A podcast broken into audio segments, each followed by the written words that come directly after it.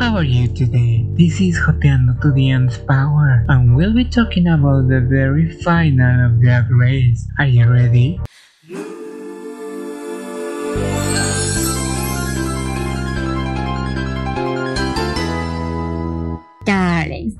The very end. The one we've all been waiting for, either because you just wanted it to be over. Or because you were actually excited to see the obvious thing happening. Well, let's start with the fact that yes, this one was recorded on a theater and all that, although without audience. Everything starts with RuPaul doing a glamorous lip sync to a song. I like this music style on, on her. It's funky, it's disco and very 70s.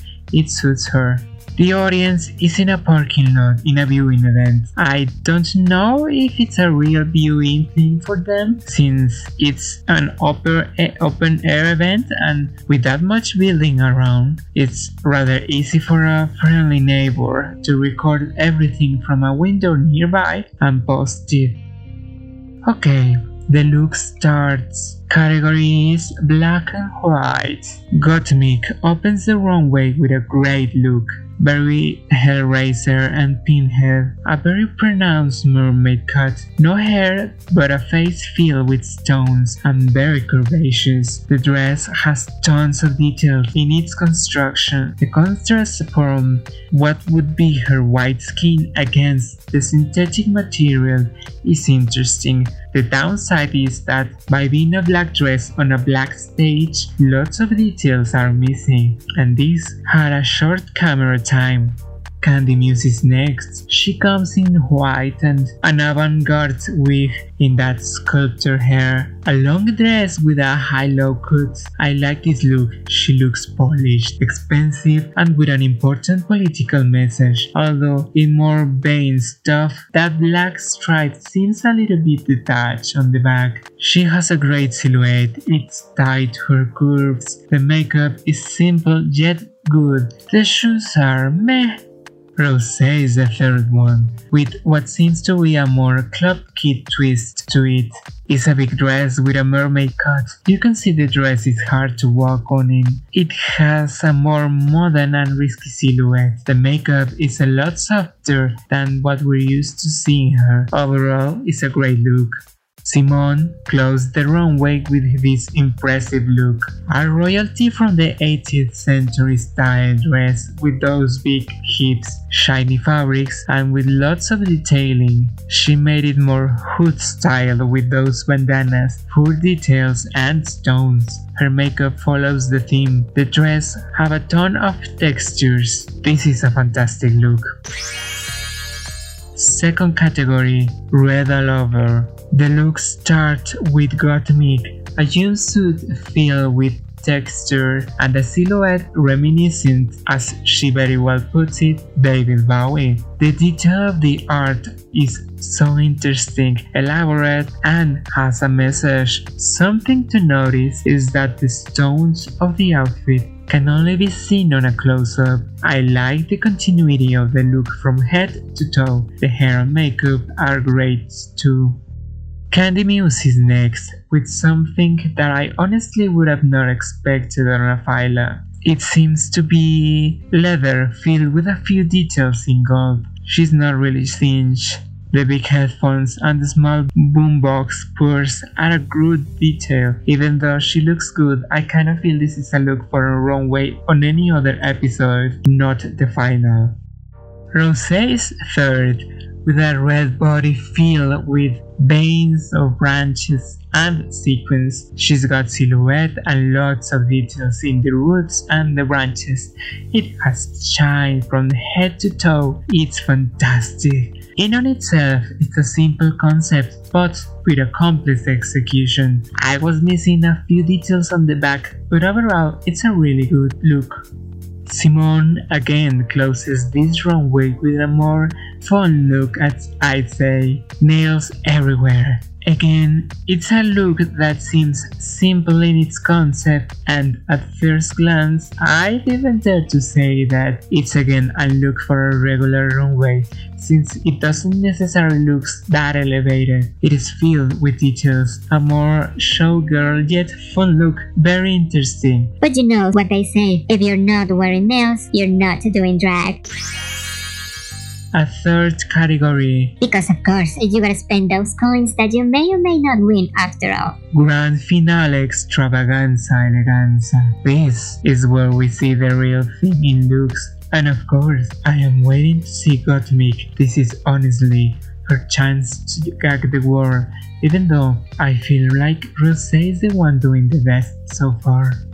Gottmik comes in on a spectacular outfit, a more avant-garde shape filled with lots of details and of course a very polished look. She looks expensive, strong. This is a crowning look. I love the exaggerated silhouette, although it is not an outfit to walk on in easy. The finishing like the golden skeleton and the heart are amazing, a great addition to the look.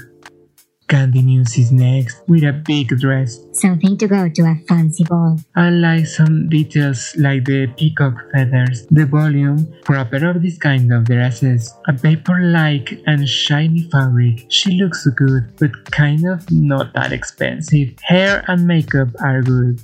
Rosé is third.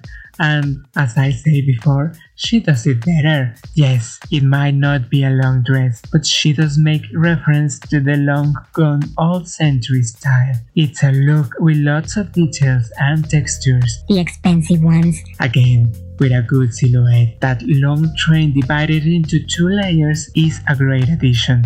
She's polished, with great detailing. I love the wig and the makeup. Again, it's simple yet good.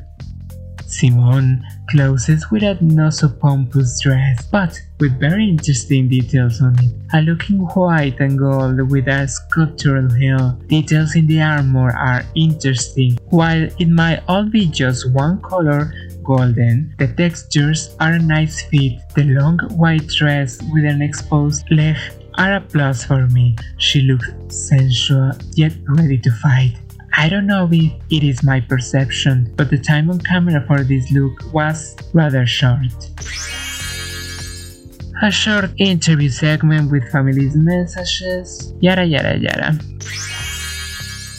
Lip sync time. All three of them will be dedicated to none other than Miss Britney Spears herself. The first ones are Kandy Muse and Rosé. To the rhythm of You Better Work Bitch, they face off. The reveals that they made are good, although Rosé was more predictable than Kandy's. Overall, I felt it was kind of lacking a little bit. It was as if both of them were saving some energy for the last lip sync. Kandy did it better this time and she gets to go on to the next one. I mean, it's not as if we all didn't know that in the end, Rosé didn't stand a chance at winning.